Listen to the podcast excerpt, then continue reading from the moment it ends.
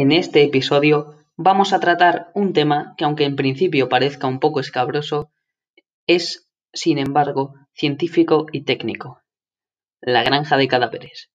Os explicaré dónde se encuentran, qué son, cuáles son sus funciones principales y qué piensa la gente de ellas.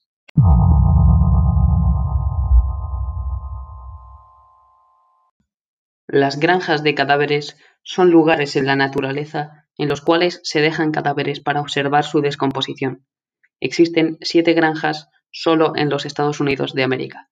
También hay una en Reino Unido, otra en Australia y una última en Canadá.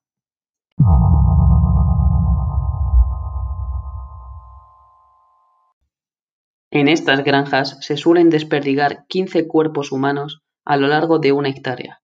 Algunas están en jaulas metálicas, otros en un plástico azul, enterrados o directamente a la intemperie. Cada cuerpo forma una silueta de hierba muerta, donde más tarde crecerá un arbusto más alto y frondoso que los demás.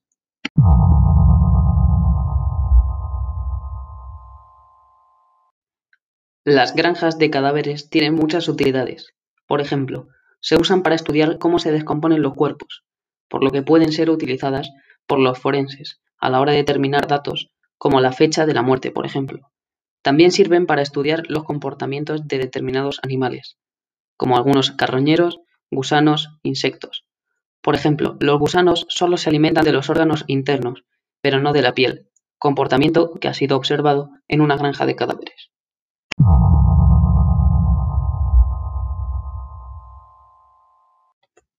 Los cadáveres que se utilizan en estas granjas proceden o bien de donantes quienes decidieron donar su cuerpo a la ciencia antes de morir, o bien son cadáveres sin identificar que nadie ha reclamado. Los cadáveres simplemente deben cumplir un único requisito. No pueden padecer una enfermedad infectocontagiosa que ponga en riesgo a las personas que estudiaran el cadáver previamente.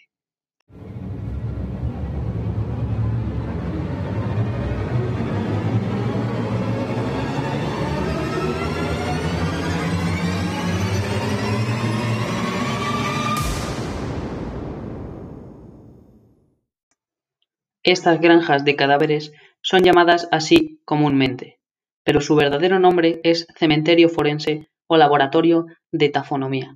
La más conocida pertenece a la Universidad del Sur de la Florida.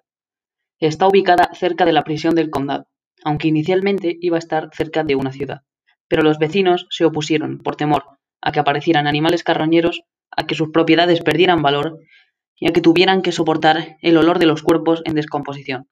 Esto nos indica que hay gente que no está a favor de estas granjas. Algunos científicos se oponen a tener que observar cuerpos en descomposición. Esto también crea una controversia, ya que nos preguntamos si es moral o no dejar los cuerpos de seres humanos como nosotros tirados en el suelo mientras observamos cómo se pudren.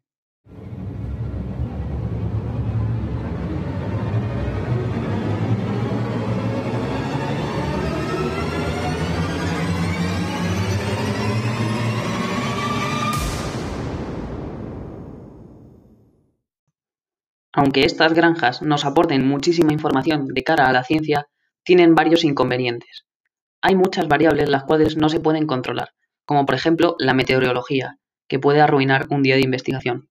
O por ejemplo, los cadáveres pueden contener alguna enfermedad infecciosa que contagie no solo a los otros cuerpos y arruinar la investigación, sino también a las personas que trabajan estudiando estos cuerpos.